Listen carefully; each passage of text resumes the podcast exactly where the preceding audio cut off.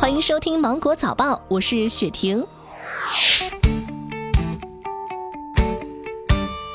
小学教师实施教育惩戒规则征求意见稿公布，教师在课堂教学中可当场进行教育惩戒的方式包括点名批评、责令赔礼道歉、做口头或者书面检讨、适当增加运动要求、不超过一节课堂教学时间的教室内站立或面壁反省、暂扣学生用以违反纪律、扰乱秩序或违规携带的物品、课后留校教导以及学校校规规定的其他适当措施。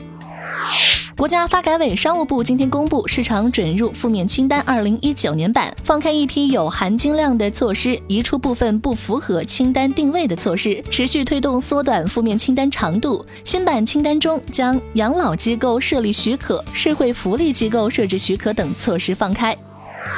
近日，成都部分写字楼里出现了一种为上班族提供短时休息的封闭式共享午睡盒子。盒子是一个接近两米长、一米高的封闭舱，扫码后，盒子的布置舱门便自动打开。舱内设置有一个可通过手机及控制面板调控角度的皮椅，同时在使用中，用户也可以根据自身需求调节舱内的通风强度、播放助眠音乐、调控灯光等。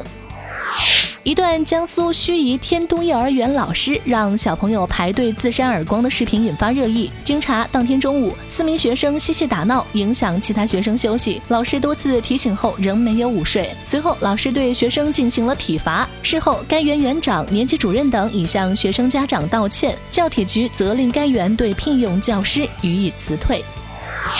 十一月十九号，广州飞往纽约 CZ 三九九航班上，一名老人因无法排尿，膀胱可能破裂。机上肖占祥和张红两名医生自制穿刺吸尿装置，为老人进行穿刺排尿。张红医生三十七分钟不间断为老人吸出尿液，吐到杯中，使老人转危为安。海南市人民医院通报，决定授予肖占祥主任德艺双馨风尚奖，奖励人民币十万元。